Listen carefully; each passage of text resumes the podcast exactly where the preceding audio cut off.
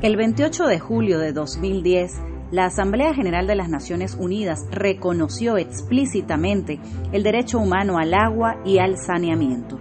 En Venezuela, miles de personas no tienen agua potable en sus hogares y 80% de los hospitales públicos tampoco cuentan con este servicio fundamental. Si no tienes agua potable, se están violando tus derechos. Tú también puedes ser un defensor. Documenta, denuncia y difunde Actívate por tus derechos. Funda redes construyendo tejido social.